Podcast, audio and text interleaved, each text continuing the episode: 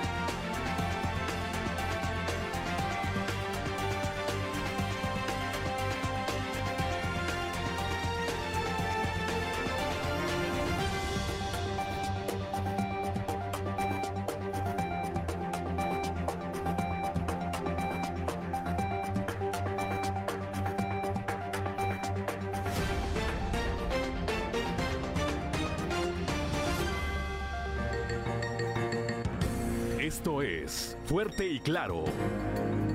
Transmitiendo para todo Coahuila. Fuerte y Claro. Las noticias como son. Con Juan de León y Claudia Olinda Morán.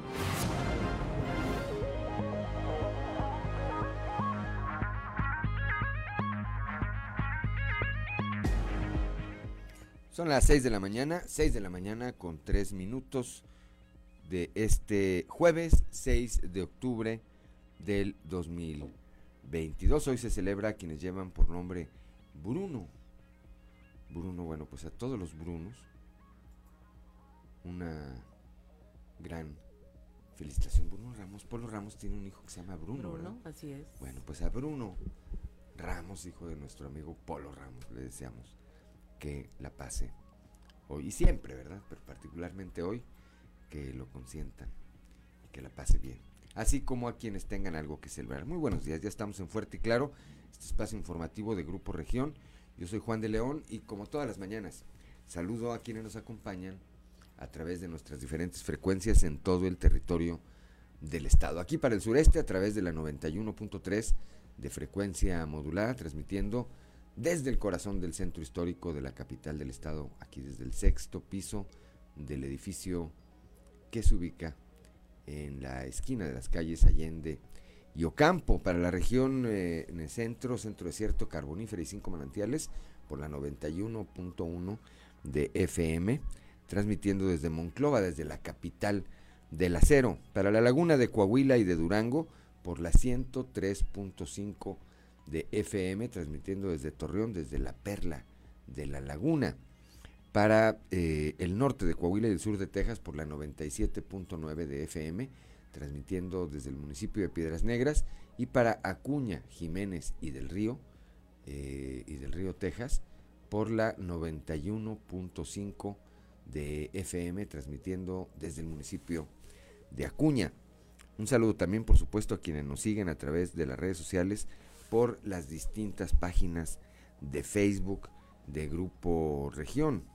Saludo esta mañana, entre ellos, al ingeniero Fernando Fuentes del Bosque, que nos acompaña en esta transmisión, así como a don Joel Roberto Garza Padilla, a Tahualpa Rodríguez Montelongo y a nuestro compañero Moisés Santiago Hernández, que ya están, ya están eh, siguiendo esta transmisión, entre muchos otros, a través de las redes de las redes sociales. Como todos los días también ya está activada su línea de WhatsApp, el 844 155 6915. Repito, 844 155 6915. Ese es para que usted se comunique con nosotros o a través de nosotros, si usted nos quiere hacer algún eh, señalamiento sobre algún tema de carácter informativo, si quiere hacer alguna denuncia, si quiere hacerle alguna observación a la autoridad de cualquiera de los niveles o de los órdenes, como se dice también, para eso es esa línea. Si usted le quiere cobrar a alguien, por ahí le puede cobrar y pasa a dejar la tanda. Este, 844 155 69 15. Repito, tenemos en este momento aquí en Saltillo una temperatura de 14 grados centígrados. En Derramadero, en Derramadero 12. Monclova 19 grados, Piedras Negras 18, Torreón 19, General Cepeda 14, Arteaga 14. Allá a nuestro productor le pediríamos que moviera tantito la pizarra electrónica. Ándele, ahí está el termómetro. 14 grados en Arteaga, Musqui, Sabinas y San Juan Sabinas con 17 grados. San Buenaventura 19 grados, Cuatro Ciénegas 18 grados en este momento. Parras de la Fuente y Ramos Arispe con 15 grados. Pero eh, para saber cómo estará el resto del día, vamos con nuestra compañera Angélica Costa y los detalles del pronóstico del tiempo. El pronóstico del tiempo con Angélica Acosta.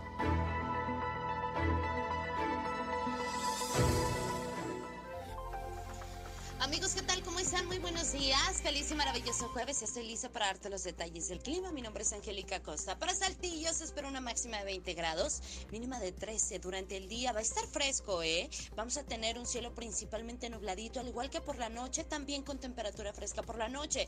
Probabilidad de precipitación para Saltillo, 92%. Maneja con muchísimo cuidado. Vámonos hasta Monclova, máxima de 28 grados, mínima de 16. Vamos a tener un cielo principalmente nublado, a pesar de eso se va a sentir muy cálido y por la noche bastante nubosidad. Temperatura algo fresca por la noche. Toma tus precauciones. La probabilidad de precipitación 55%. Eso es ahí para Monclova. Ok, vámonos hasta Torreón, Coahuila. Máxima de 28 grados, mínima de 18. Durante el día vamos a tener un cielo principalmente nubladito. Por la noche una buena cuota de nubosidad. La posibilidad de lluvia 88%. Por favor, Torreón, maneja con mucho cuidado. Vámonos hasta Piedras Negras. Ok, ahí en Piedras Negras espero una temperatura máxima de 33 grados centígrados, mínima de 19 durante el día. Vamos a tener bastante solecito, va a estar muy cálido.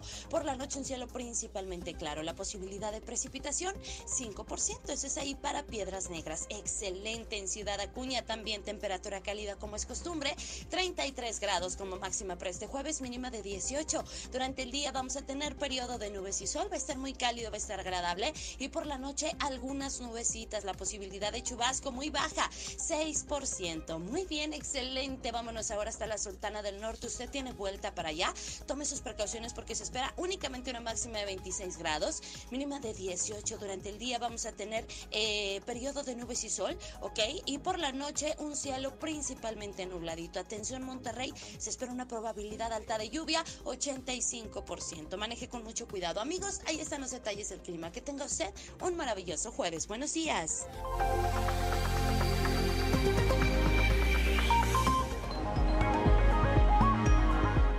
Gracias, gracias Angélica Costa, nuestra compañera. Cuando son las 6 de la mañana, 6 de la mañana con 9 minutos, que no se le haga tarde.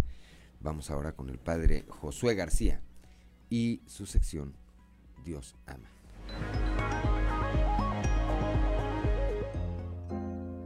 Diócesis de Saltillo, presbítero Josué García. Dios ama. Pasamos ahora a la siguiente petición en donde le decimos a Dios, no nos dejes caer en la tentación. Y fíjate cómo las peticiones que eh, hacemos en la oración del Padre Nuestro van creciendo en intensidad. Hoy nos encontramos ante una petición que es un grito desesperado. Grito desesperado de qué? De la flaqueza, de la debilidad humana. ¿Por qué? Porque todos los seres humanos estamos expuestos a traicionar nuestros anhelos, nuestros ideales, nuestros principios y valores, también a traicionar nuestra relación con Dios y sobre todo a traicionar la relación con los demás. Por eso esta petición que comentamos, pues es ese grito que brota de un corazón que está desesperado, que le dice a Dios, hoy no me dejes caer en la tentación. Sé que vendrán tentaciones, pero por hoy ayúdame a vencerlas. No me dejes que me caiga en ellas. No me dejes ser infiel a mí mismo, a ti, a los demás, a lo que creo, a lo que soy, a cómo he sido educado. Bueno, pues esta petición tenemos que estar muy, muy listos porque cuando nos llega la presunción es entonces cuando las tentaciones están a la orden del día y sobre todo caemos en ellas. Recordemos aquel Pedro, ¿no? En el Evangelio de eh, Mateo, capítulo 26, versículos del 33 al 34. Pedro toma la palabra y le dice a Jesús, aunque todos se escandalicen por tu causa, yo no me escandalizaré jamás. Pobre Pedro, ¿qué es lo que le responde Jesús? Te aseguro que esta misma noche, antes de que cante el gallo, me habrás negado tres veces. Así es que hay que ponernos listos, no caer en las garras de la presunción, porque entonces la vamos a pagar muy caro. Diócesis de Saltillo.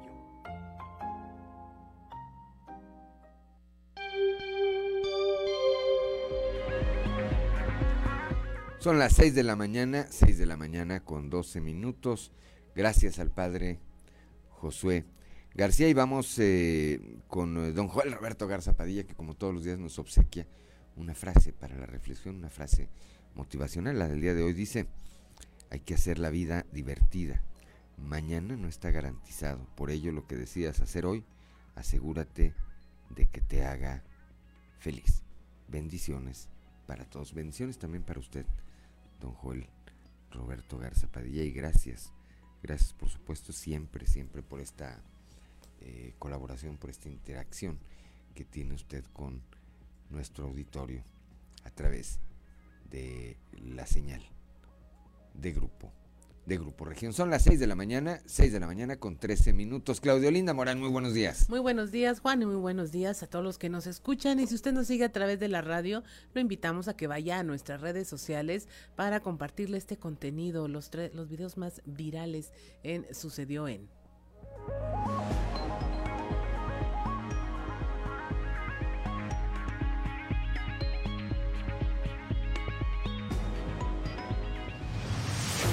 Esto es Sucedió en los tres videos más virales del momento.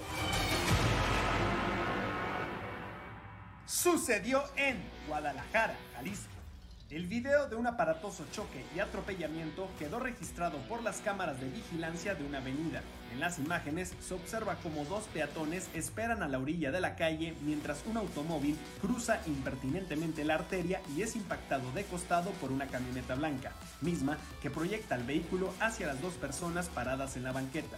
Lamentablemente, los sujetos no pudieron hacer nada para evitar el fuerte impacto y fueron trasladados de emergencia a un hospital. Sucedió en Bariloche, Argentina un conductor grabó un violento ajuste de cuentas a plena luz del día. En el video se aprecia a dos sujetos pateando y golpeando en reiteradas ocasiones a una persona que se encuentra en el suelo. Segundos después, uno de los agresores saca una pistola y amaga al hombre. Finalmente, después de la paliza, se retiran campantemente del lugar sin que nadie hiciera nada. Sucedió en Naucalpan, Estado de México.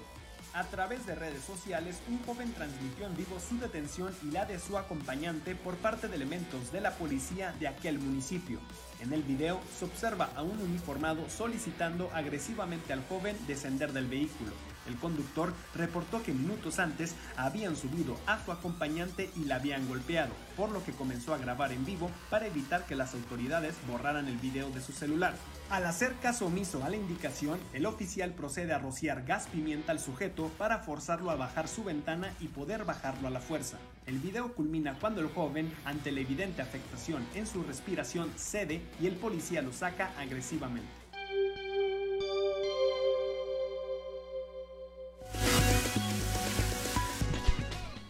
Son las 6 de la mañana, 6 de la mañana con 15 minutos y bueno, pues vamos directamente a la información. El secretario de gobierno, Fernando de las Fuentes Hernández, afirmó ayer que el fenómeno del tráfico de migrantes en Coahuila no va a disminuir en tanto que las autoridades responsables de este tema continúen otorgando permisos de manera indiscriminada. Néstor González platicó con él. Muy buenos días. Compañeros, muy buenos días, me da gusto saludarlos. De acuerdo con el secretario de Gobierno, Fernando de las Fuentes Hernández, las autoridades migratorias también han favorecido el tráfico de migrantes acá en los estados del norte, sobre todo porque allá en el sur se les otorgan documentos para poder circular de manera indiscriminada hacia el norte del país y son las entidades eh, de esta región las que luego tienen que solventar esa problemática que se genera cuando llegan grandes cantidades de migrantes. Sí, en autobuses, en taxis, en camionetas, en, transporte de personal, o sea, se las están arreglando para hacer esto. Obviamente esto no va a bajar mientras que en el sur del país alguna autoridad de migración esté dando eh, permisos. ¿Ya tienen también, identificados algún grupo También obviamente hay gente que está falsificando estos permisos. ¿Estos documentos en dónde se los venden? No sé si se los vendan o no, pero finalmente eh, los traen, los exhiben y finalmente llegan a ser a poco. las reglas, las reglas, las reglas de migración en México tienen que eh, ponerse sobre una mesa muy clara, porque no solamente le está pasando a Coahuila, le está pasando a todo el país. Regresamos con ustedes, compañeros. Muy buenos días. Gracias a Néstor González, cuando las 6 de la mañana con 17 minutos. Ayer por la noche, eh, relacionado con este tema, ayer por la noche la Secretaría de Seguridad Pública emitió un comunicado que leo de manera íntegra. Dice, derivado de una denuncia hecha en un filtro de revisión por un grupo de conacionales que viajan por nuestro país, ellos venían de Estados Unidos hacia México, y que manifestaron haber sido asaltados por quienes se identificaron como miembros de la delincuencia organizada, se montó un operativo de búsqueda logrando localizar a los presuntos responsables que fueron detenidos en la carretera federal México-Piedras Negras en la 57 en el kilómetro 070. En su poder tenían 11 teléfonos celulares, 7 tarjetas bancarias, 2 títulos de vehículos, 2 armas blancas y dinero en efectivo tanto en moneda nacional como en dólares. Además, 26 bolsas con una hierba con las características de la marihuana. Ellos viajaban a bordo de un vehículo marca Nissan tipo sedán con placas de circulación de Coahuila. Fueron identificados como Morgan Alberto N de 24 años, Morgan N de 42 años, Cruz Edgar N de 41 años, todos con domicilio en el municipio de Monclova. Tanto los presuntos responsables como los objetos asegurados fueron puestos a disposición de las autoridades ministeriales y la Fiscalía General del Estado abrió una carpeta de investigación sobre estos hechos. 6 de la mañana, 6 de la mañana con 19 minutos. Claudio Linda Morán. Continuamos con la información. Saltillo tiene su mejor mes en cuanto a ocupación hotelera. La información con nuestro compañero Raúl Rocha. ¿Qué tal compañeros? Buen día, información para hoy. Septiembre ha sido el mes con más ocupación hotelera en el año con un 62%, lo que es una prueba de la reactivación económica que hay en Saltillo, dijo el director de Fomento Económico Mario Mata. Señaló que con todos los eventos que hubo en el mes anterior, ayuda a tener un alto porcentaje de ocupación hotelera, pero espera que esa tendencia continúe hasta el término del año. Bueno, pues sí, la verdad es que vamos muy bien, como mencionamos hace tiempo, eh, el segundo semestre del año pinta mucho mejor que el primer semestre de este año. Ahorita tuvimos el mejor mes del año en cuestión de hotelería, tuvimos un 62% de ocupación, que es bastante bueno. Entonces, este, eso da señales de que, la, de que la ciudad se está moviendo, de que hay mucha reactivación económica. El tener el mejor mes del año en septiembre, pues habla muy bien de, del crecimiento, ¿no? Entonces, por el lado hotelero estamos muy contentos. En cuestión de restaurantes, igual, el aumento de ventas ha venido dando bastante bien y, las inversiones siguen cayendo a Saltillo y siguen llegando, entonces pinta para hacer un segundo, ha sido un segundo, muy buen segundo semestre de año y estoy seguro que así vamos a cerrar y pues bueno, nos da expectativas buenas para, para el año que sigue también. Esta es la información para el día de hoy. Buen día. 6 de la mañana, gracias, gracias Raúl Rocha, son las 6 de la mañana, 6 de la mañana con 20 minutos. Regresando, les vamos a platicar de, bueno, pues de más hechos, lamentablemente, eh, de violencia ocurridos en el país. Son las 6 de la mañana, 6 de la mañana con 21 minutos. Vamos rápidamente a un corte y volvemos.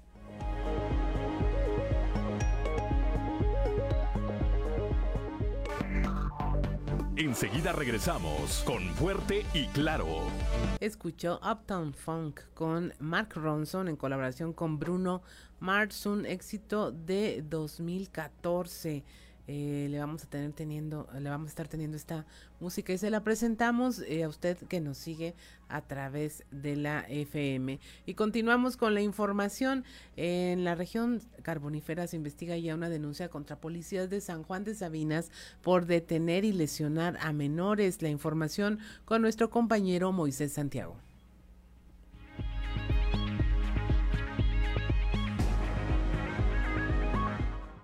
Muy buenos días Juan y Claudia, a todo nuestro amable auditorio que nos escucha en todo Coahuila.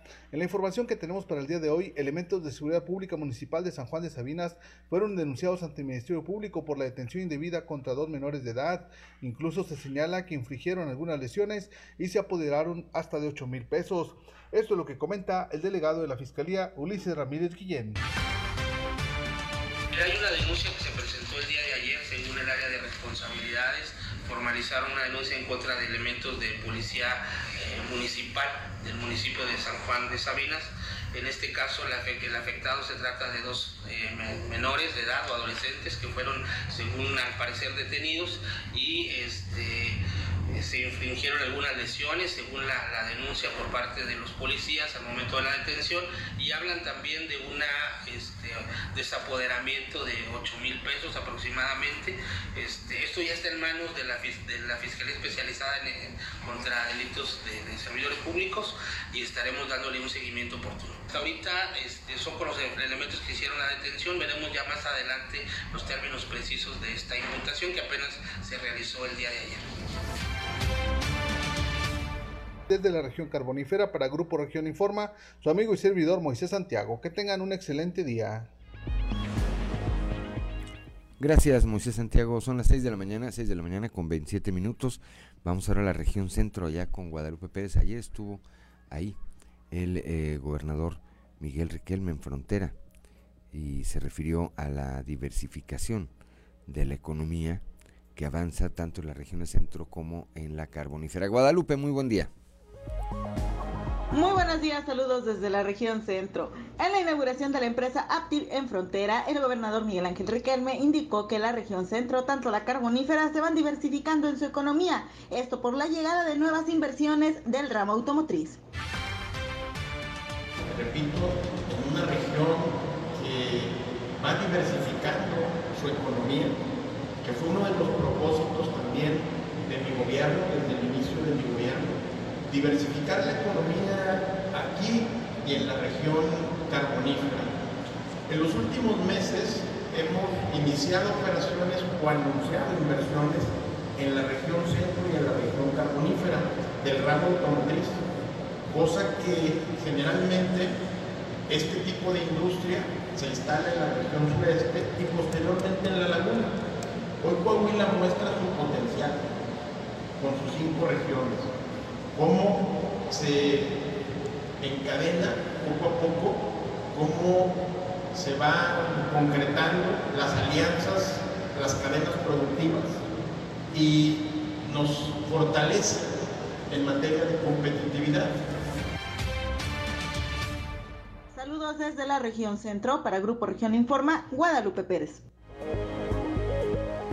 Son las 6 de la mañana con 29 minutos. Y es momento de presentarle nuestra portada del día de hoy del periódico Capital, un medio de Grupo Región en donde nuestra nota principal es cómo las autoridades federales están alentando la migración. Esto lo denuncia el secretario de Gobierno Fernando de las Fuentes Hernández, quien dice que muchos de los extranjeros presentan documentos falsificados y que el tráfico de migrantes no disminuirá en tanto las autoridades mexicanas migratorias en el sur estén otorgando permisos indiscriminadamente. También le hablamos de cómo eh, Esmeralda Gallardo, una madre que buscaba a su hija Betsabe Álvara, desaparecida en 2021, fue asesinada en la lateral de la autopista México-Puebla, justo en el sitio en el que su hija fue secuestrada hace más de un año. Hay colectivos ya haciendo un llamado al gobernador morenista Miguel Barbosa para que garantice la seguridad de las víctimas, de las personas desaparecidas. También le hablamos de cómo en Nueva Rosita están investigando a policías municipales por haber cometido excesos en contra de menores de edad y estos fueron elementos de seguridad pública municipal que ya están eh, denunciados ante el Ministerio Público. Avanza también la diversificación en centro y carbonífera con la inauguración de Aptiv en Frontera. El gobernador Miguel Riquelme indicó que estas regiones están iniciando operaciones y diversificando sus actividades en el ramo automotriz. Coahuila está en el top de los 10 estados con mayor crecimiento en materia laboral, esto con la generación de más de 9 mil empleos formales en los meses de agosto y septiembre. Este lo destacó el gobernador Miguel Riquelme. Septiembre es el mes eh, con mayor ocupación hotelera en Saltillo, 62% de ocupación, lo que es prueba de la reactivación económica, lo señaló el director de Fomento Económico Mario Mata. Y bueno, inicia 300... Eh, un gran programa de liderazgo juvenil en Coahuila como parte de las acciones para impulsar a las y los jóvenes, jóvenes coahuilenses a través de la estrategia Mejora. El secretario de Inclusión y Desarrollo Social Manolo Jiménez encabezó este Congreso Juvenil 300 donde dio una conferencia sobre liderazgo. Arranca también este jueves el programa Saltillo Me Gusta, que encabeza el alcalde José María Fraustro Siller, eh, con el apoyo del gobernador Miguel Riquelme, y en donde se va a potencializar la imagen urbana y el mantenimiento de, para que la capital de Coahuila siga siendo una de las mejores del país. Son las 6 de la mañana. 6 de la mañana con 32 minutos. Antes de ir a nuestra columna en los pasillos, ya tenemos eh, lista esta información de estos sucesos terribles ocurridos ayer en Guerrero, nada más para que tengamos una dimensión. 18 muertos dejó este ataque armado en el municipio de San Miguel Totolapán, ahí en el estado de Guerrero. La Fiscalía General de ese estado informó en un reporte preliminar que sus eh, hechos violentos registrados la tarde del miércoles dejaron un saldo de 18 muertos, de los cuales 10 han sido identificados, además de tres personas heridas. Eh, se informó que eh, llegó este comando a pues acribillar prácticamente las instalaciones del ayuntamiento de San Miguel Totolapan eh, un grupo de civiles armados. Posteriormente se trasladaron a un domicilio en la calle de Emiliano Zapata, barrio de San Pablo, dice, donde también se reportaron disparos y en donde fueron localizados 18 cuerpos sin vida por proyectil de arma de fuego, de los cuales 10 fueron identificados por sus familiares. Los eh, fallecidos fueron Conrado Mendoza, presidente municipal, Juan Mendoza Costa, expresidente municipal y padre de Conrado, Gustavo Salazar, un ciudadano estadounidense y cuñado del alcalde, en la lista también figuran Freddy Martínez, director de Seguridad Pública de San Miguel Totolapan, Roberto Mata, consejero del alcalde, Génesis Araujo, administrador de, la jurisdicción sanitaria número uno, ahí en ese municipio, Samuel García, elemento de seguridad personal del alcalde, y José Antonio Calvo Caballero, elemento de seguridad personal del alcalde. También fueron identificados Javier Domínguez, dueño del lugar donde fueron localizados los cuerpos, y Javier Domínguez, hijo. En el documento eh, que emite la Fiscalía General del Estado no se hace mención a elementos de la Policía Municipal sin vida, ni si hubo víctimas en el ataque a la presidencia municipal. Bueno, de ese tamaño está la violencia en algunos estados del país. Y repito, esa es la valoración que tenemos que hacer los coahuilenses. Si queremos seguir como estamos o nos queremos regresar 10 años, 12 años en el tiempo. Ahorita que veo las imágenes de cómo quedó la presidencia municipal, eh, recuerdo a Claudio Linda y a quienes eh, vivan aquí en la capital del estado. Así dejaron una vez una casa ahí en la calle de Rudiñola, en el fraccionamiento Agua Azul. Para ser más exactos, en el fraccionamiento Agua Azul, sobre el, a un costado de la calle Rudiñola. Así, era impactante pasar y pensar que eso hubiera ocurrido aquí en la capital del estado. Un tiroteo que duró cerca de 40 minutos. Con pues el terror que generó a todos los vecinos del, propio fraccionamiento Agua Azul, del fraccionamiento Urdiñola, de la calle Urdiñola y de todos los alrededores. Imagínense armas de alto poder durante 40 minutos acribillando una vivienda sin que nadie se metiera. El otro año tendremos oportunidad de elegir entre estos dos coahuilas que queremos. 6 de la mañana con 36 minutos. Vamos ahora a nuestra columna en los pasillos.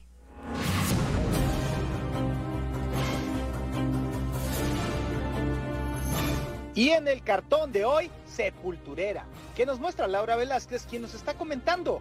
Ya sepultamos la tragedia del Pinabete con millones y millones de pesos y aún no podemos tener a las viudas satisfechas, tranquilas y contentas. Nadie creyó lo que dijo AMLO en su mañanera de ayer miércoles, cuando aseguró que no será él quien elija al candidato de Morena a la gubernatura de Coahuila. Usando el mismo y gastado discurso, sostuvo que ya se acabaron los tiempos en los que el Ejecutivo Federal nombraba a los mandatarios estatales. No es cierto, qué mentiroso. Como si AMLO no supiera que el que cobra como subsecretario de Seguridad Pública Federal desatiende su cargo, porque se la ha pasado charoleando con su imagen en las turisteadas que los fines de semana se da por esta entidad para seguir pepenando desechos de otros partidos y buscando adeptos, pero que él mismo se retira por su actitud confrontativa hasta con los de su propio partido. Ponte a trabajar. En ese mismo tono, no dejó de llamar la atención que una vez más Armando Guadiana haya difundido una foto con Mario Delgado, líder nacional morenista, como lo hizo recientemente también Luis Fernando Salazar, que también le apuesta y le reza, al igual que el senador, a que la decisión final se tome en base a las encuestas. ¿Dónde está tu honor, basura? Eres una completa vergüenza. De Place Mesanda Eder López de la Canirac en Saltillo, pues asegura que la oferta culinaria en la capital coahuilense seguirá creciendo en lo que resta del año y anticipa que por lo menos serán 10 nuevos restaurantes que estarán ofreciendo sus platillos a los saltillenses. Bueno, ¿quién tiene hambre?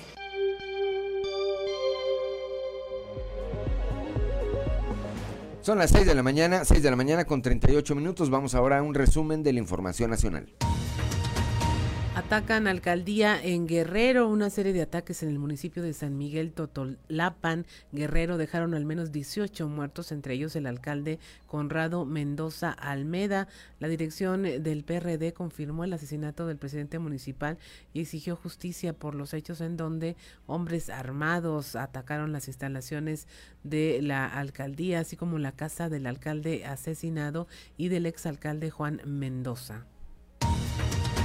Asesinan a una diputada en Cuernavaca. Se trata de Gabriela Marín Sánchez, diputada local por el partido Morelos Progresa. Fue asesinado en medio de un ataque armado en este municipio. Los hechos ocurrieron alrededor de las seis de la tarde cuando ella se encontraba enfrente de una farmacia.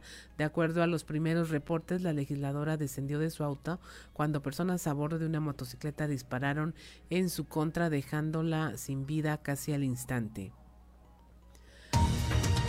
Regala Sedena lentes de lujo, lentes de marca Cartier y corbatas Pineda Cobalín. Son algunos de los regalos que el secretario de Defensa Nacional Luis Crescencio habría obsequiado en diciembre, de diciembre a la fecha a invitados y personajes cercanos.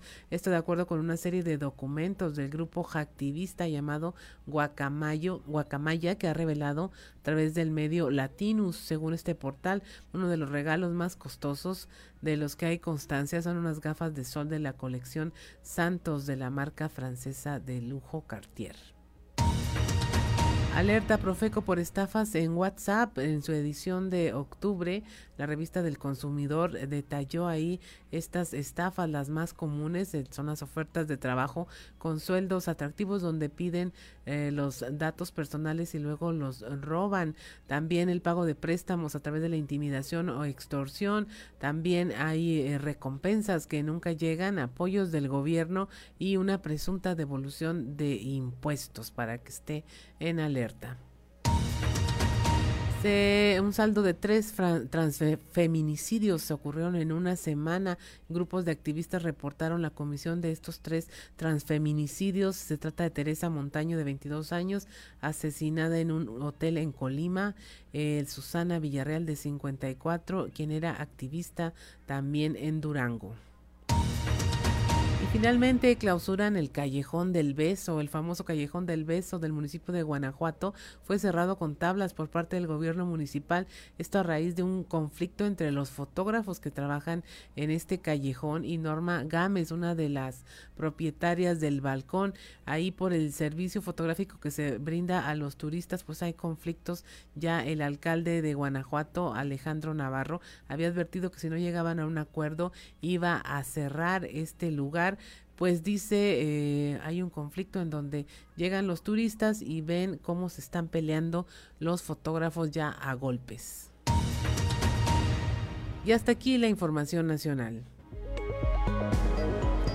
Son las 6 de la mañana, 6 de la mañana con 41 minutos. Saludo también esta mañana a mi tía Margarita Briones, ya está siguiendo su transmisión, como todos los días ya va a la chamba. Ya falta menos, tía, para irnos a bailar. Una pausa y regresamos.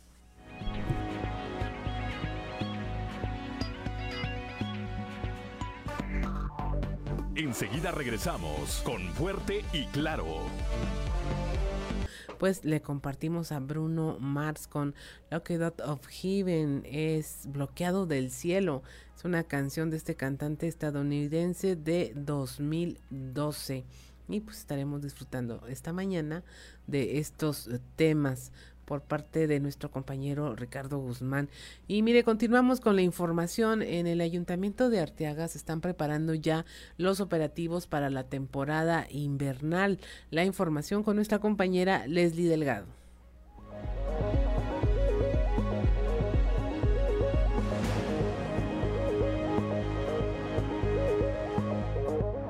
Buen día, informando desde la ciudad de Saltillo, el alcalde de Arteaga, Ramiro Durán, dio a conocer que el ayuntamiento del mencionado municipio ya se encuentra preparando una serie de operativos para la temporada invernal. En este sentido, indicó que la temperatura más baja que se registró fue de 0 grados centígrados el pasado viernes en la comunidad de San Antonio de las Salazanas. Eh, poniendo la solicitud ante el Cabildo para la autorización de las reglas de operación de un programa que tendremos para todo el municipio de Arteaga, tanto comunidades rurales como la misma cabecera municipal. Esto en torno al programa de Mejorando Ando, eh, donde vamos a intervenir tanto el gobierno de Arteaga como el gobierno del Estado, ahí por conducto del secretario Manolo Jiménez, para hacer una mezcla de recursos y poder ampliar este programa que año con año se viene dando aquí en el municipio de Arteaga. Queremos ir al siguiente nivel que venga un programa abrigo de mayor calidad y con una mejor cobertura a todas las familias del municipio. Registro más bajo que hemos tenido en Mesa de las Tablas con 0 grados centígrados el día viernes pasado. Agradezco la intervención y deseo que tengan un excelente día. 6 de la mañana con 48 minutos. Con la participación de las fuerzas de seguridad se dio por iniciado el operativo de seguridad especial en zonas de alto flujo económico en Ciudad Acuña. La información con nuestro compañero Ricardo Ramírez.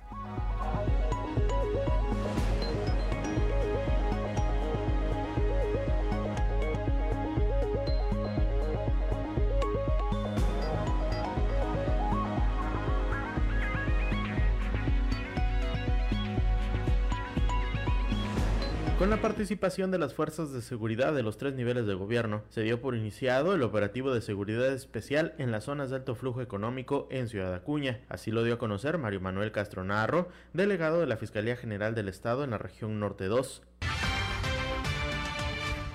Hay derrama económica en estas fechas lo que se sugiere es eh, no, no, manejar altas cantidades de efectivo, sobre todo, o andar, eh, poner muy a la vista, sobre todo los recursos, o retirar, retirar ya sea del banco, del cajero, en horas, en horas del día, de ser posible, acompañado la, la gente, y pues cualquier situación dar aviso a la autoridad. Se harán recorridos con todas las corporaciones ya mencionadas con el fin de, sobre todo, de prevenir y de detener a cualquier persona en delito de flagrancia.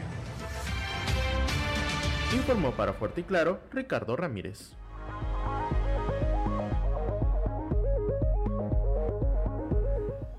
6 de la mañana con 50 minutos y mire, si bien el mes de octubre es el mes de concientización sobre la prevención del cáncer de mama, particularmente en las mujeres, el coordinador de salud reproductiva de la jurisdicción sanitaria número uno, Iván Padilla, llama la atención también hacia los varones que pueden padecer este, esta misma enfermedad. La información con nuestra compañera Norma Ramírez.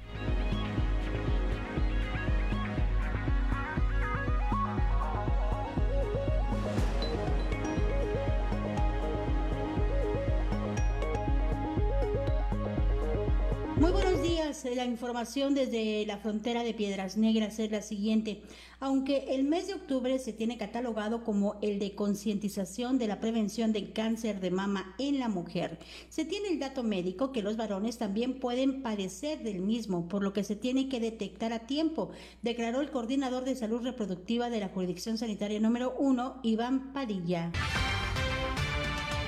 Eh, el cáncer de mama puede ser... Eh, a, ambos sexos, ¿sí? Entonces también hay una, hay una incidencia en varones, no tenemos en la jurisdicción un caso reportado de, de esto, sin embargo en la literatura y a nivel estatal hay, hay alguna situación por ahí que, que amerita eh, su estudio, sin embargo aquí nosotros no lo tenemos, de hecho, este, pues parte de la educación y parte de la orientación al paciente es que eh, sin importar eh, sexo, pues sí deberíamos de todos eh, revisarnos adecuadamente una autoexploración de mama.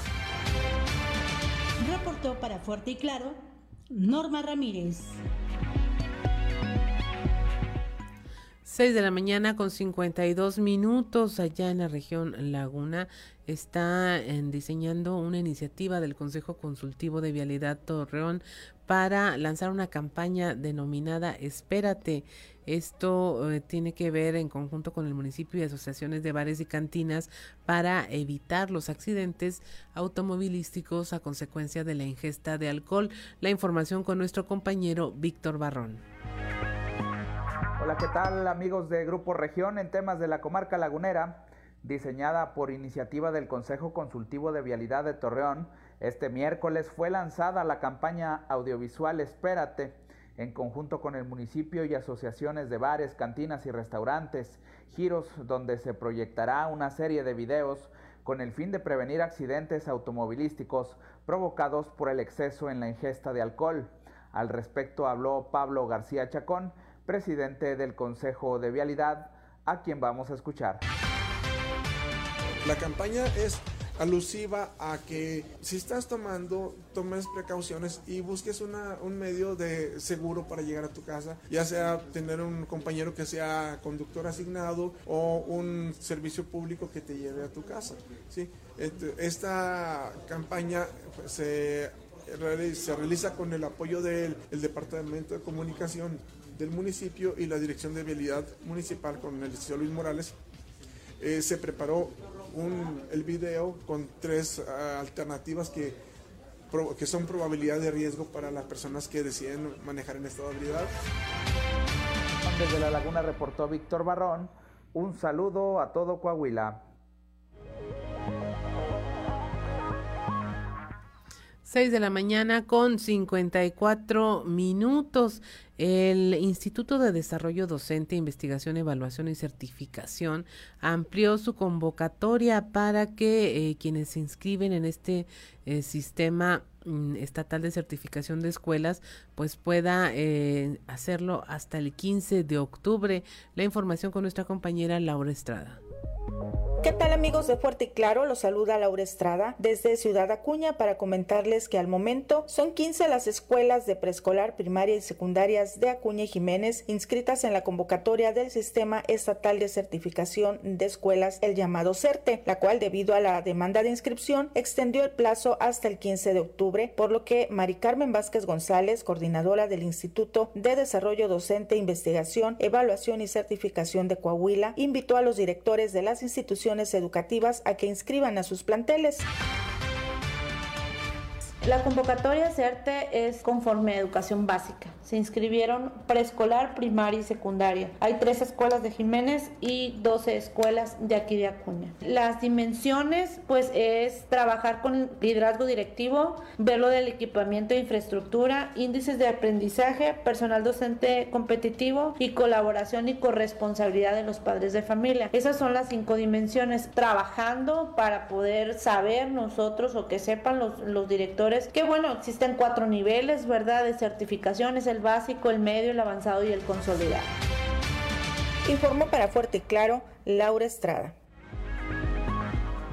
6 de la mañana con 55 minutos, estamos en Fuerte y Claro, regresamos.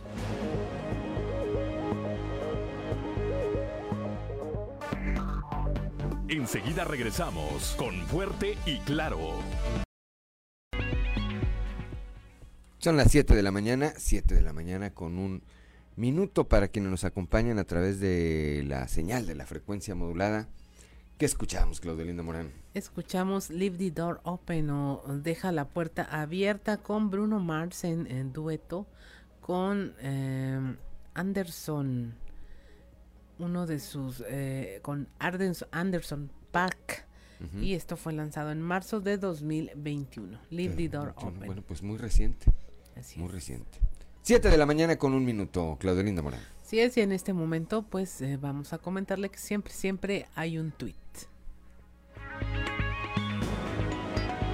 Ayer, la joyita que nos regaló el presidente López Obrador fue su queja de por qué se estaba proponiendo al Premio Nobel de la Paz al presidente de Ucrania, Zelensky. Y es que el mandatario mexicano justificó su visión al mencionar que por qué una de las partes en guerra sería candidata, que si acaso no hay otras personas que luchen por la paz, preguntó. Y es que, aunque no lo dijo, seguramente estaba pensando en mejores opciones. Por ejemplo, él mismo. Solamente hay que recordar su hermosa propuesta de paz para que este conflicto acabara o mejor aún, su plan de fraternidad mundial ante la ONU que hizo que la diputada federal por Morena, Patricia Armendaris, lo candidateara el año pasado. Más allá de eso, hay que recordarle a López Obrador que Ucrania no eligió estar en guerra y más bien fue invadida y que nadie toma en serio su discurso estilo Gandhi. Afortunadamente, esta bochornosa situación quedó marcada, ya que siempre siempre hay un tweet.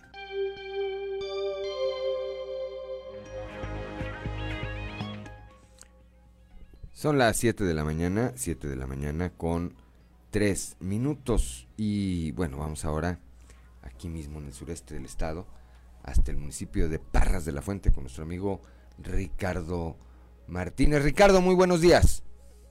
¿Qué tal? Muy buenos días. Eh, saludando a toda nuestra gente en este día jueves 6 de octubre desde el pueblo mágico de Parras de la Fuente.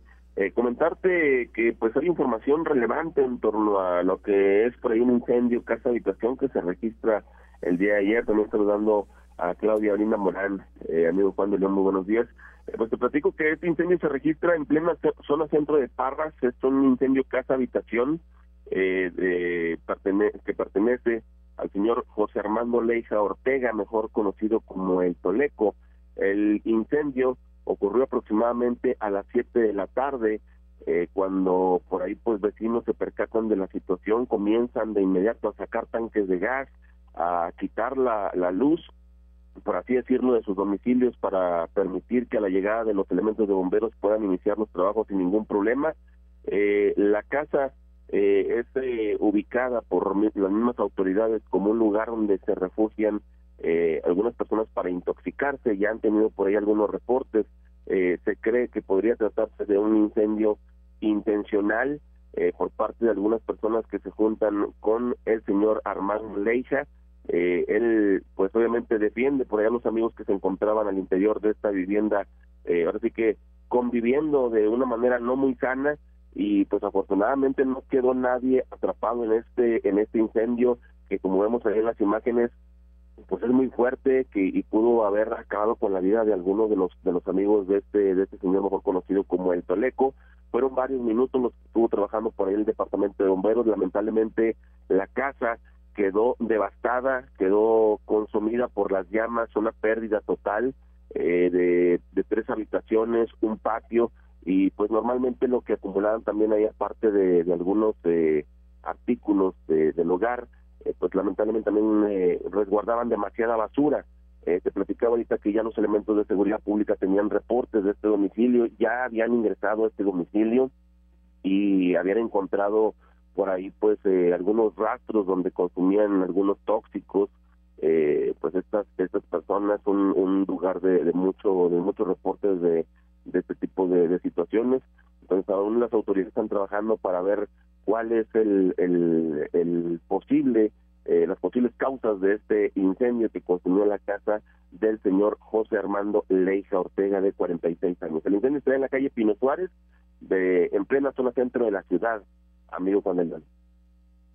Eh, afortunadamente, afortunadamente, Ricardo, no se registraron pérdidas humanas y eh, no sé, las viviendas aledañas si hayan sufrido algún daño, como bien lo apuntas.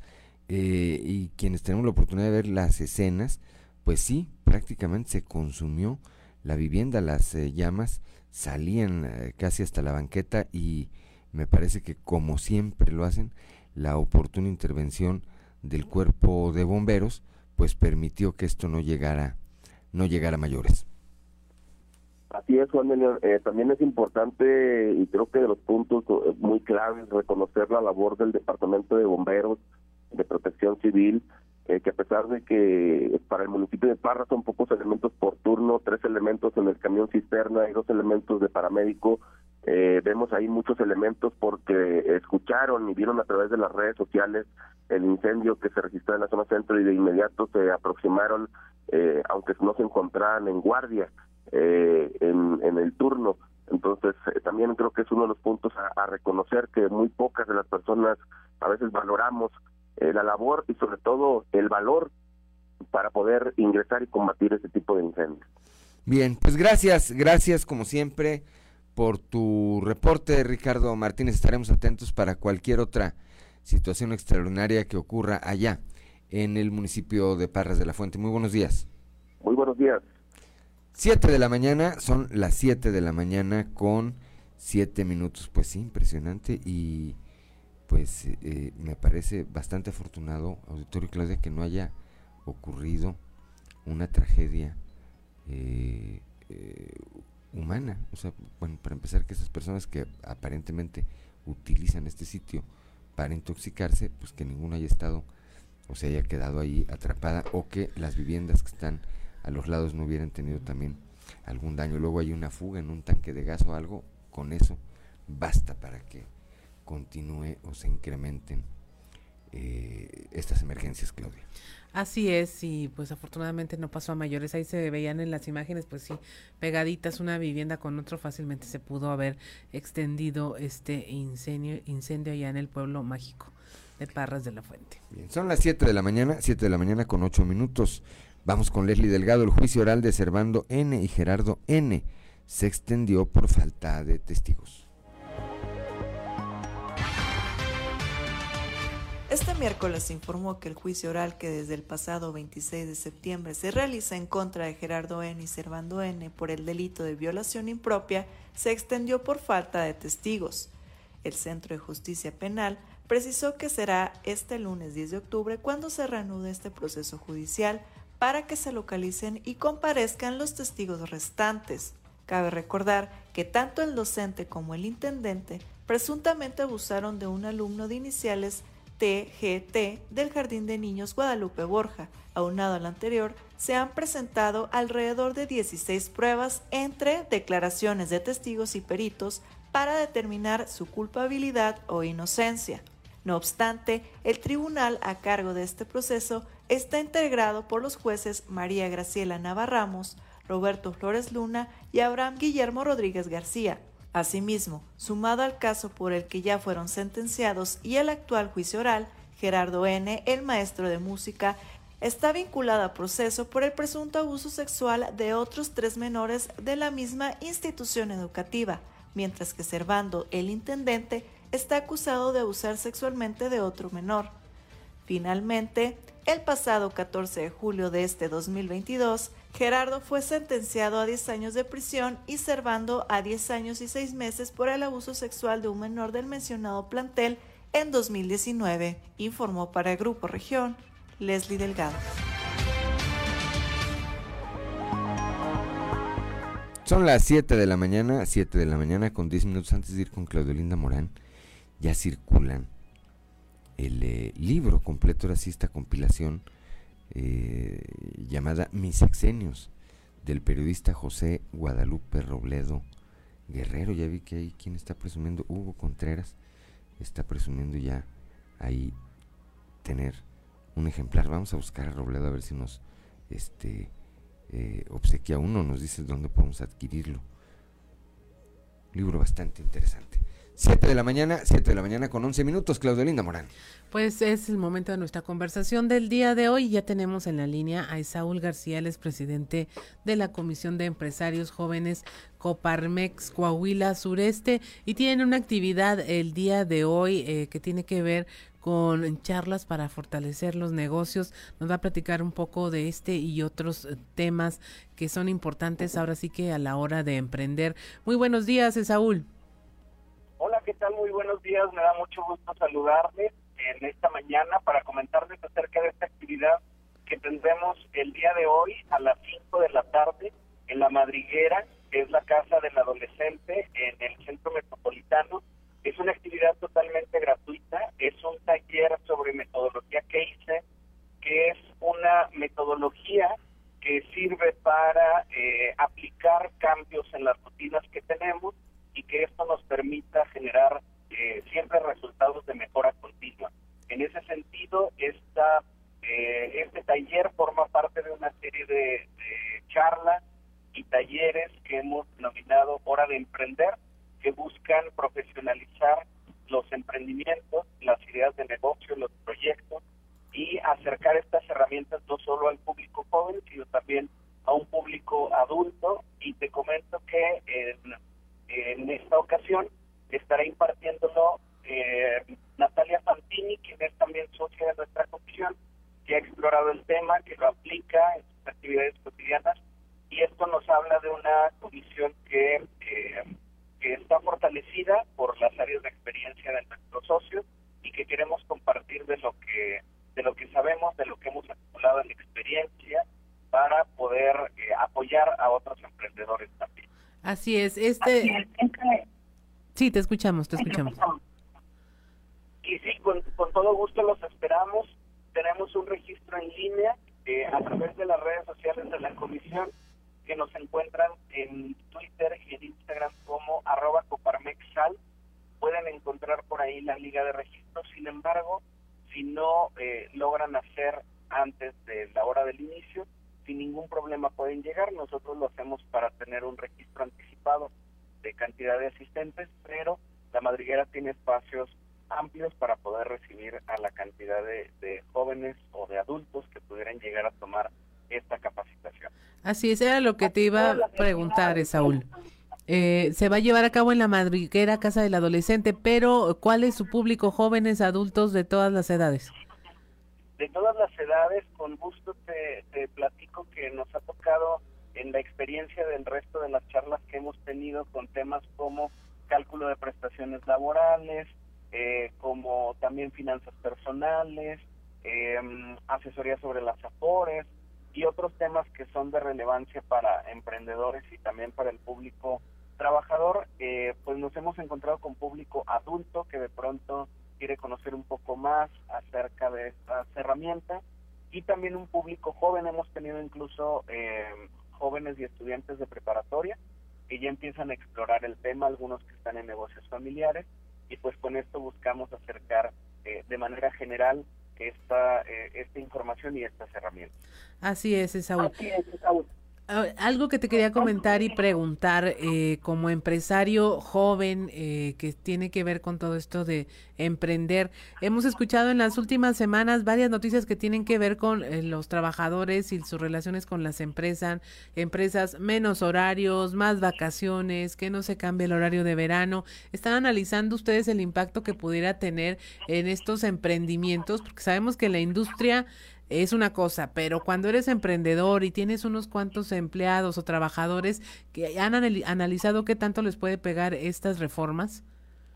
Sí, totalmente. Eh, de parte de, la Coparmex en general, eh, se ha eh, analizado esta, esta propuesta, esta iniciativa que hay y este ajuste que se ha propuesto de los días de vacaciones para aumentar estos periodos, los horarios también y eh, uno de los resultados del análisis que se ha hecho de lo que ocurre en las empresas es que, en, por ejemplo, en las MIPIMES, pues es eh, muy complicado hacer un cambio radical eh, para poder implementar estos estas modificaciones. Sin embargo, esto no quiere decir que haya una respuesta negativa, por el contrario, lo aceptamos y ponemos a consideración que se pudiera hacer en el caso de estas empresas eh, y que en el caso de, todas también para que sea más efectivo este proceso, que pueda ser de manera gradual.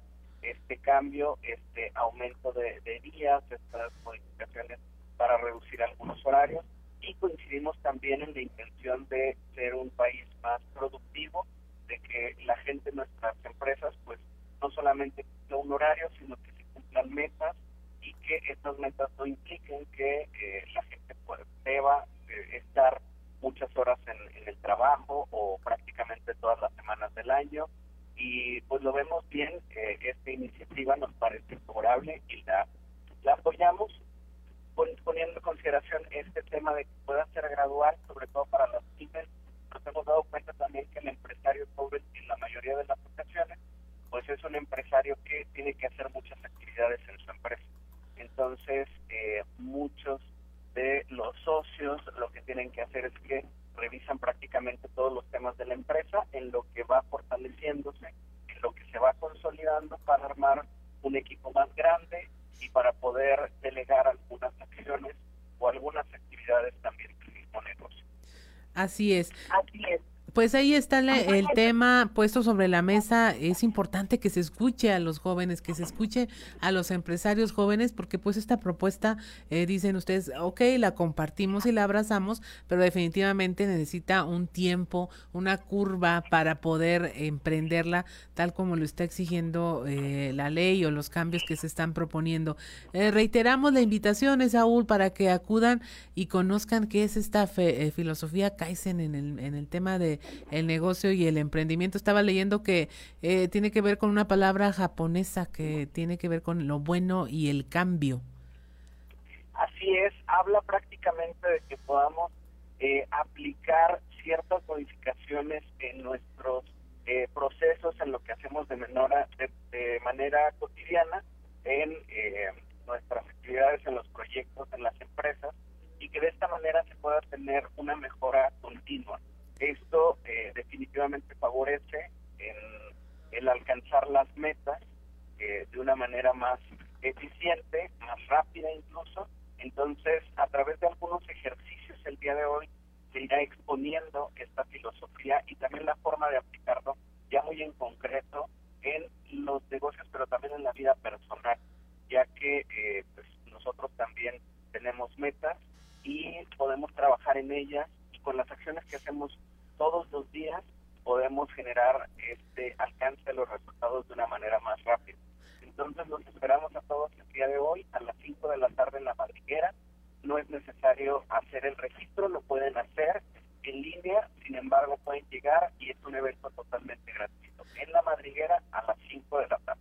No se lo pierda. Y mire, si es de las personas que eh, le da clic a este tipo de contenidos en redes sociales, pues qué mejor que tenga a quienes le saben ahí a la mano para poder resolver eh, todas las dudas que le queden sobre la aplicación de estos eh, métodos que funcionan y que tan funcionan que son muy populares en otros países y dentro de diversos ámbitos, no solo los empresariales, se aplican pues a todos los ámbitos de la vida y finalmente se trata de realizar cambios para adaptarse y lograr los objetivos y las metas que se propongan no solo dentro de una empresa sino en términos personales y mire eh, los empresarios jóvenes de Coparmex le traen esta esta conferencia aquí y pues qué mejor que pueda usted acudir, que se entere, que se informe y que ahí mismo pues le resuelvan las dudas. Muchas gracias Saúl por haber estado con nosotros esta mañana y te deseamos mucho éxito, que haya mucha convocatoria.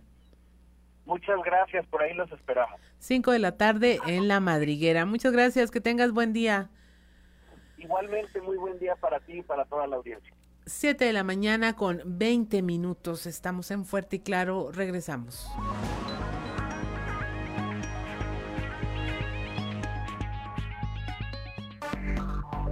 Enseguida regresamos con Fuerte y Claro.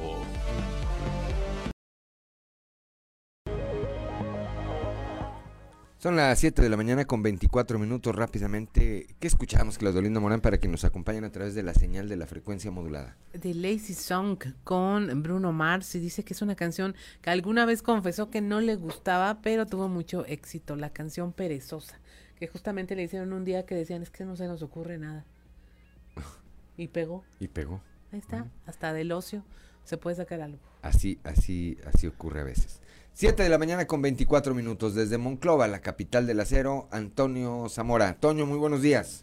Buenos días, Juan. Buenos días a, los que nos escuchan a esta hora. Eh, cuatro noticias rápidas, dos buenas, dos malas, eh, de Altos Hornos de México. Iniciaremos con una mala, luego otra buena y la cuarta, por supuesto, será mala también, ¿no? Altos Hornos de México, la, primera noticia buena, se salvó de las amenazas en su contra por parte de la paraestatal Comisión Federal de Electricidad. Ya aquí me informamos que se había dado un abono a la deuda, ya pagaron Juan, entonces, este, pero la, la CFE presionó y les cortó la luz allá en Micare y en las minas propiedad de, de AMSA y yo creo que eso los vio obligados a pagar el, resto.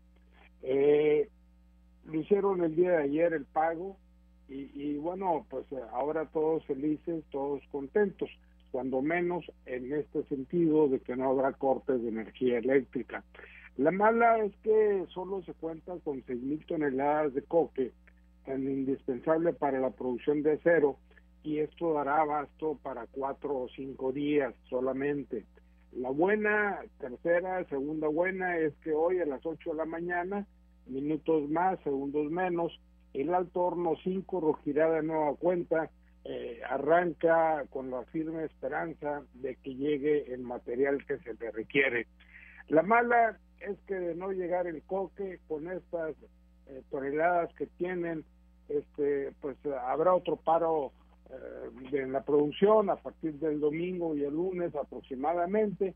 Es necesario informar que se encuentran los barcos con el coque brasileño anclados, anclados en, el puerto de Altamira y, pues bueno, están esperando que les llegue la lana a Brasil para poder este eh, bajar el coque, que el coque, ahí están los trailers también esperando para subirlos ahí y luego el traslado a Monclova.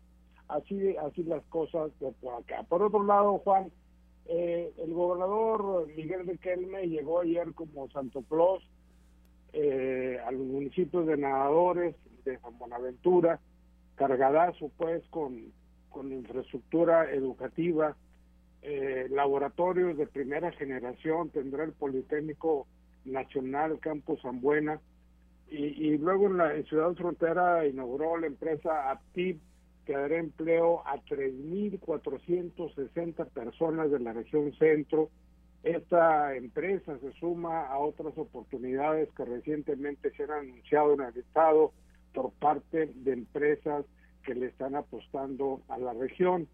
Aptiv es una empresa irlandesa, fabricante de componentes electrónicos y donde se invirtieron 40 millones de dólares. La producción será más o menos de 1.05 millones de piezas del ramo eléctrico automotriz, eh, esto anualmente, y serán utilizadas en la fabricación de 442 mil autos.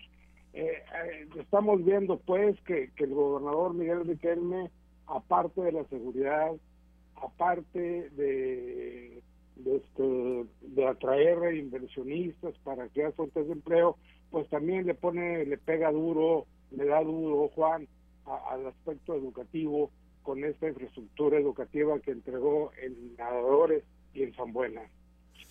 Pues sí, este, el, eh, esta diversificación de la que se ha venido hablando durante mucho tiempo, pues eh, toma forma con la llegada de estas empresas que se convierten en una opción adicional a lo que, a lo que ya hay, eh, principalmente en el caso de la empresa Altos Hornos de México, que evidentemente sigue siendo la fuente de empleo más importante no solamente de Monclova, sino de la región centro, pero pues que también hay que decirlo, tampoco tendría por qué tener empleo para todos. Cuando comiencen a llegar o cuando eh, continúa la llegada de empresas de otro ramo, pues se convierten en nuevas alternativas. Y esto va a traer, Toño, a lo largo del tiempo, incluso una modificación en eh, los planes de estudio de las eh, escuelas de la propia Universidad Autónoma de Coahuila, de las escuelas técnicas, para que eh, los jóvenes, los jóvenes tengan otro tipo de preparación que les permita salir e integrarse con éxito a estas nuevas ramas del sector productivo que continúan llegando ahí, a la región centro, Toño. ¿Perdí a Toño Zamora?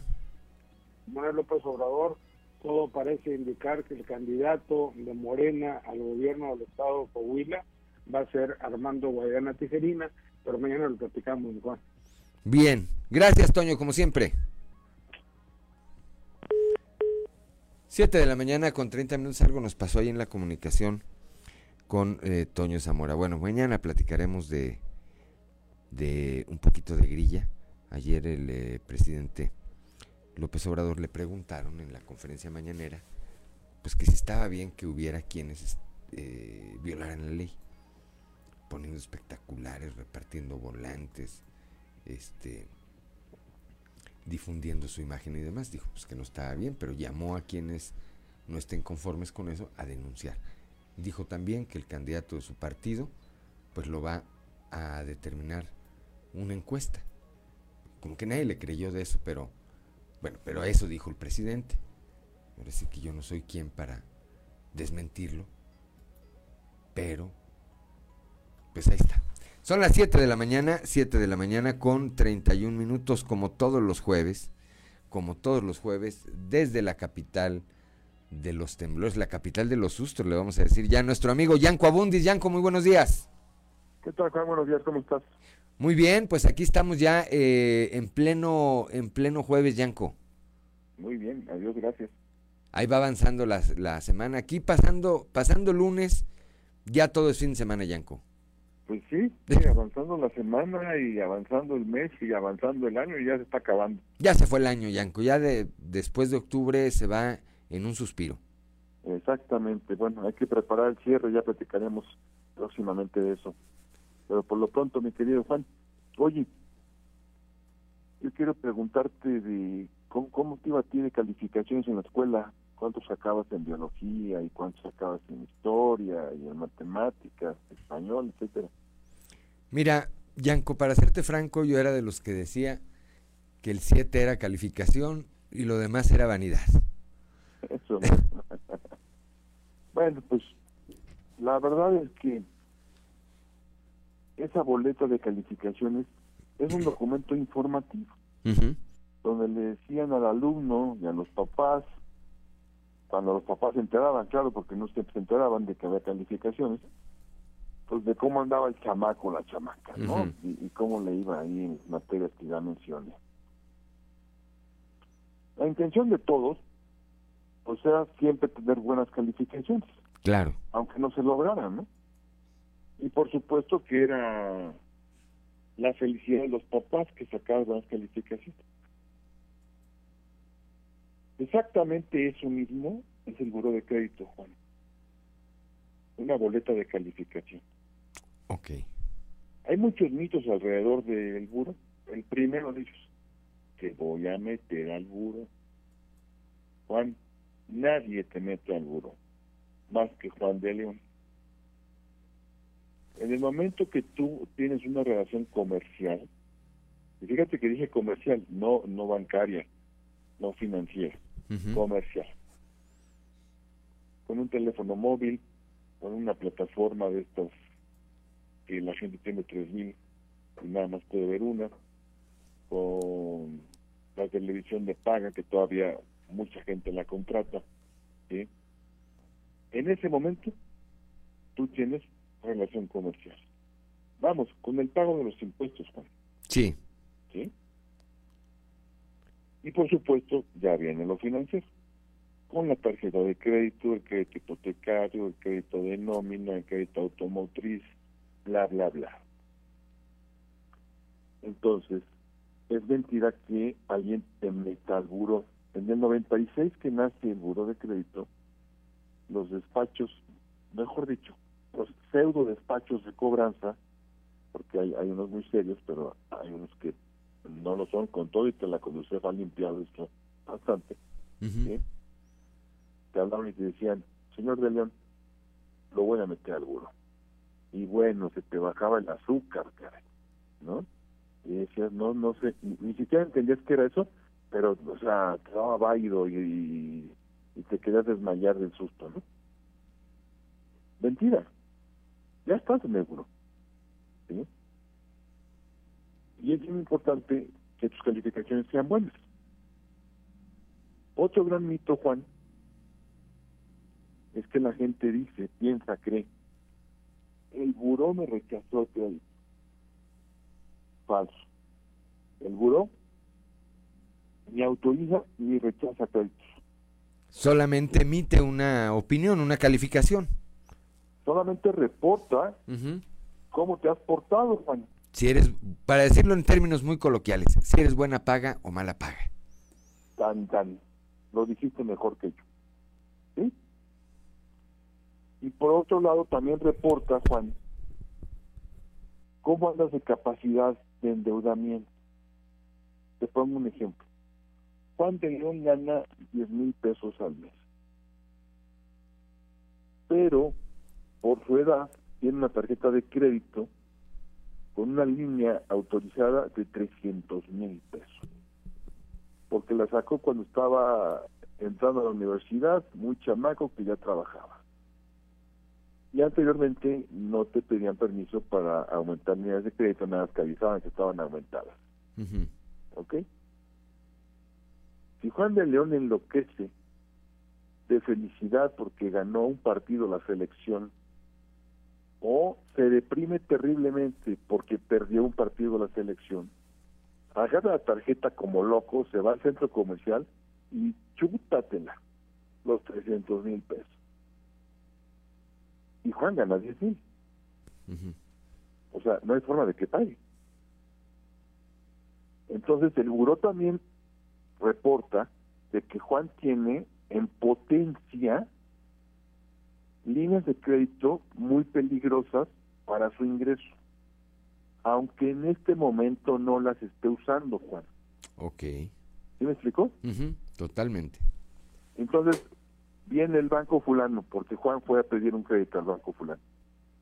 El banco fulano pide el reporte, checan y dicen, mira, ahorita no debe nada. Pero, pues el cuate tiene una tarjeta de 300 mil pesos de línea. Híjole, no, no le autoriza. O le autoriza algo muy chiquito. Y el último mito, mi querido amigo, te voy a sacar del buro.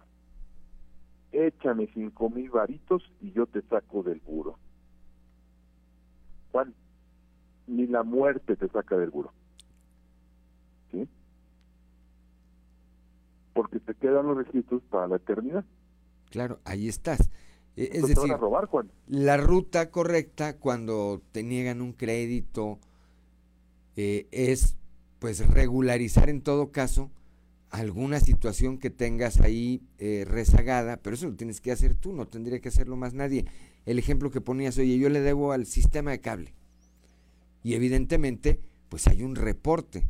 Oye, me está impidiendo ese reporte hacer una, eh, eh, una contratación de otro tipo, pues lo que tienes que hacer es irregularizar, me supongo, Yanko. Sacaste cinco en matemáticas y vas a reprobar el año. Bueno, pues el siguiente mes saca 10 y a lo mejor ya no repruebas. ¿Sí? Y entonces ya vas nivelando, vas compensando y va a haber un momento en el que ya quedes limpio, que platicaremos en otra ocasión de cómo se limpia el buro de crédito. ¿Vale? Bien, pues ahí está la explicación muy clara. El Buró de Crédito emite calificaciones sobre tu comportamiento en este tipo de eh, operaciones, ¿verdad?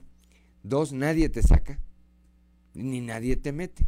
Entra, entra uno solo, ¿verdad? El buró reporta, no emite, porque quien emite la calificación es la institución, Juan. Ok. El buró la reporta nada más. ¿Vale? Y es un eh, indicador de tu comportamiento eh, en, este, en esta materia. Es decir, lo que yo decía de manera muy coloquial, oye, Yanko o Juan, ¿son buena paga o son mala paga? Ya la institución sabrá qué riesgo corre si te da o no te da eh, un crédito. Así es, mi querido Juan. Perfectamente bien explicado. Bien, pues gracias como siempre, Yanko, por eh, aclararnos, aclarar la- al auditorio estos eh, temas, porque se convierten, como bien lo apuntabas al inicio de tu intervención, se convierten en mitos. Hay quien dice, híjole, pero es que yo no estoy en el buró. No, pero por supuesto que estás, o ya me voy a salir del buró. No, ya estás en el buró forever, ¿verdad? ¿Cuál es la manera de, de- de que no te afecte el estar ahí? Pues que mantengas, en esa analogía que hacías, una buena calificación. Exactamente, mi querido Juan. Buen jueves, mi querido Yanko. Te mando abrazo. Igualmente. Gracias, hasta luego. Muy buenos días. Son las 7 de la mañana, 7 de la mañana con 40 minutos. Para que no se deje engañar a veces. Luego le dicen, no, no importa si está en el buró. O yo lo saco del buró. No, ahí está. La explicación no puede haber sido más clara. Son las 7 de la mañana, 7 de la mañana con 40 minutos. Una pausa, una pausa y regresamos. Pues, ¿Qué escuchábamos, Claudelina Morán? Escuchamos a Bruno Mars con Treasure, Tesoro, un éxito de 2013 que lanzó de manera digital. Muy bien, son 7 de la mañana con 47 minutos. Vamos con Chito Aguirre Willars y su camino a Valinor. Camino a Valinor con Chito Aguirre. Muy buenos días, tardes o noches dependiendo la hora en que me escuchen. Soy padre de cinco hijos. Los incontables momentos de alegría que eso me ha brindado no cabrían ni en una enciclopedia completa. Pero debo reconocer que en momentos la labor de educar a un hijo puede ser difícil. Ser padre es buscar lo mejor para tus hijos, que sean felices, íntegros, responsables, educados, sanos. Llevarlos por ese camino te hace tomar decisiones que en muchas ocasiones no son nada populares. Tómate la medicina, acábate las verduras, es hora de acostarte, no puedes comer más dulces, termina tu tarea, se acabó la hora de jugar o ver la televisión, son frases que pueden ser el inicio de interminables discusiones. Mantenerse firme, hacer lo que es más conveniente y no claudicar ante los reclamos naturales no te convierte en la persona más popular ni en la más aplaudida. Lo más sencillo sería dejarlos hacer lo que quieran, con las consecuencias que eso conlleva para su formación y futuro. Sin embargo, un buen padre buscará mantenerse firme, a pesar de no ser el más popular o el más aplaudido.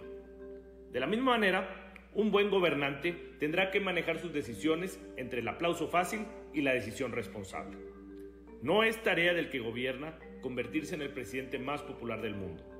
Su tarea es sentar las bases para que podamos ser más prósperos, educados, sanos, felices. Para hacerlo, como un buen padre, deberá tomar decisiones que en ocasiones no serán las más populares, pero sí las más necesarias.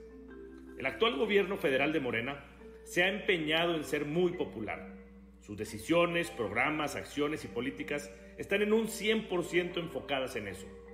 La defensa común ante la crítica de la oposición suele ser, pero tenemos al presidente más querido del mundo, lo cual puede ser cierto, pero también puede ser cierto que tengamos al más irresponsable. Un ejemplo de esto, de los muchos que tenemos en esta administración, es lo que acaba de suceder con la suscripción del Acuerdo de Apertura contra la Inflación y la Carestía, el APESIC. Este convenio otorga a las empresas suscritas una licencia en relación a sus actividades de importación y distribución de alimentos e insumos para el envase de alimentos, es decir, las exime de todo trámite o permiso. Lo que el presidente argumentó para esto fue que es importante que se les entregue la licencia para que ustedes puedan, si se necesita, importar ya sea alimentos o insumos y no tengan que padecer por el via crucis que significa hacer trámites en distintas dependencias. Esto me hace pensar dos cosas. Que el supuesto via crucis al que se refiere el presidente tiene que ver con moches o con impedimentos para pasar alimentos o productos que son más baratos, pero que ponen en riesgo nuestra salud. Seguramente, la reacción inicial, cual niño que se le concede comer más dulces de los permitidos, será de júbilo para los empresarios o para quienes puedan acceder a productos más baratos, aunque de dudosa calidad. Los efectos a largo plazo demostrarán qué tan irresponsable fue la decisión. En mi caso particular, decidí no ser complaciente o popular en las decisiones que tomo pensando en la educación de mis hijos. Estoy convencido que con el tiempo ellos mismos se darán cuenta que fueron pensadas siempre en su propio bien. Para más información, los invito a leerme en Capital Coahuila. Saludos a todas y a todas y por aquí nos vemos la próxima semana.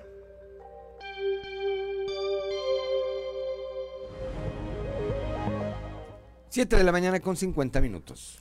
Continuamos con la información. El gobernador Miguel Riquelme entregó obras de infraestructura educativa en Nadadores y San Buenaventura, donde fueron equipadas aulas y se construyeron laboratorios en la Universidad Politécnica Nacional, esto con una inversión de más de 45.4 millones de pesos. Con estas acciones se asegura que la niñez y los futuros profesionistas coahuilenses cuenten con espacios dignos. En el municipio de Nadadores, en las instalaciones de la Escuela Primaria Cuauhtémoc, distribuidores Nissan número 114, el mandatario estatal acompañado de la alcaldesa Alejandra Huerta y de la subdirectora del plantel Ana Patricia de los Santos, visitó las dos nuevas aulas que se edificaron y constató su acondicionamiento, obras en las que se invirtieron más de 1.2 millones de pesos.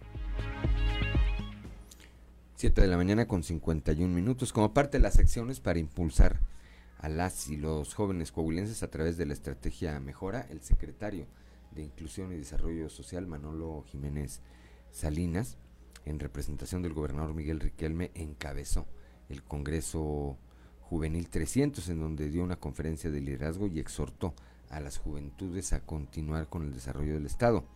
Si un Estado, un municipio, un país quiere tener éxito y buenos indicadores, debe tener una juventud fuerte, dijo, echada para adelante, y ustedes ya son parte de los jóvenes líderes que han decidido darle un valor agregado y que tienen una gran responsabilidad.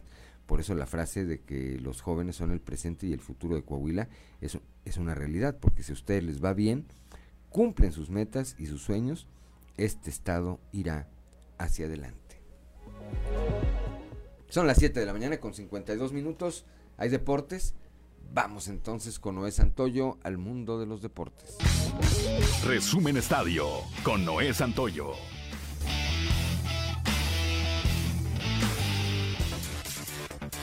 Los guerreros del Santos Laguna trabajan intensamente en espera de su rival en la liguilla del fútbol mexicano, el cual conocerán este fin de semana después de llevarse a cabo los duelos de repechaje. Ante eso, Carlos Emilio Arrantia manifestó que no será factor el hecho de no tener actividad este fin de semana, pues en cada entrenamiento trabajan con intensidad y con el único objetivo de ser campeones del certamen. El equipo está bien, está contento por lo conseguido, pero sabemos que no, no es nada todavía.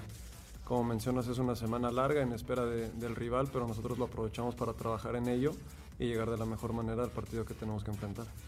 Bien, yo creo que a nivel personal, digo, estoy muy contento, la verdad, pero te menciono, no estoy conforme. Obviamente mis objetivos son a lo mismo que el grupo, salir campeón. no, no pienso en menos.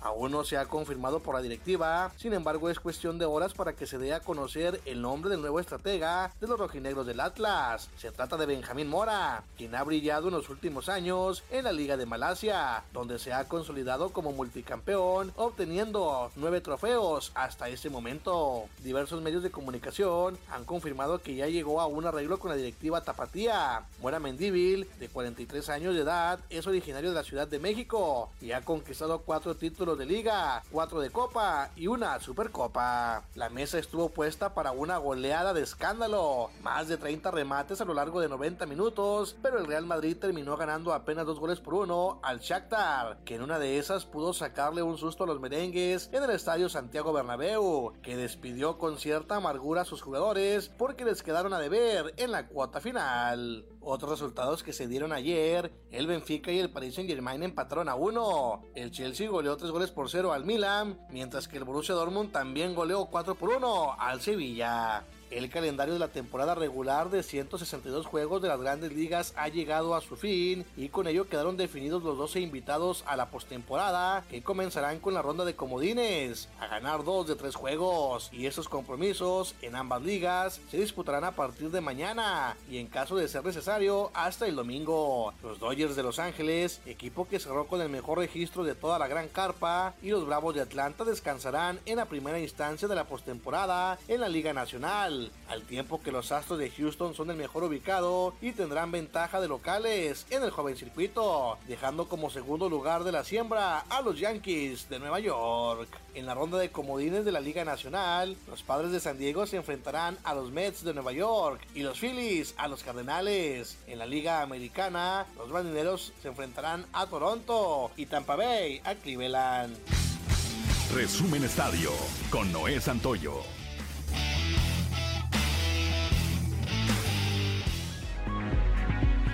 Son las 7 de la mañana, 7 de la mañana con 55 minutos. Nuestro productor Ricardo Guzmán nos marca que es hora de decir hasta mañana. Gracias, gracias por el favor de su atención. Lo esperamos el día de mañana a partir de las 6 y hasta las 8 de la mañana aquí en Fuerte y Claro, un espacio informativo de Grupo Región bajo la dirección general de David Aguillón Rosales. Le agradezco como siempre a Ricardo Guzmán en la producción a Ricardo López en los controles, a Claudio Linda Morán, siempre por su apoyo, su presencia, su acompañamiento, su equilibrio. A Cristian Rodríguez y Ociel Reyes, ya regresó Ociel Reyes. Ya hoy durmió más tarde Rodrigo Flores, esperemos, ¿verdad? Ociel Reyes y Cristian Rodríguez, bienvenidos Ociel Reyes, como siempre, eh, que hacen posible la transmisión de este espacio a través de las redes sociales, pero sobre todo le agradezco a usted el favor de su atención. Yo soy Juan de León y le deseo que tenga usted de verdad el mejor de los jueves. Muy buenos días.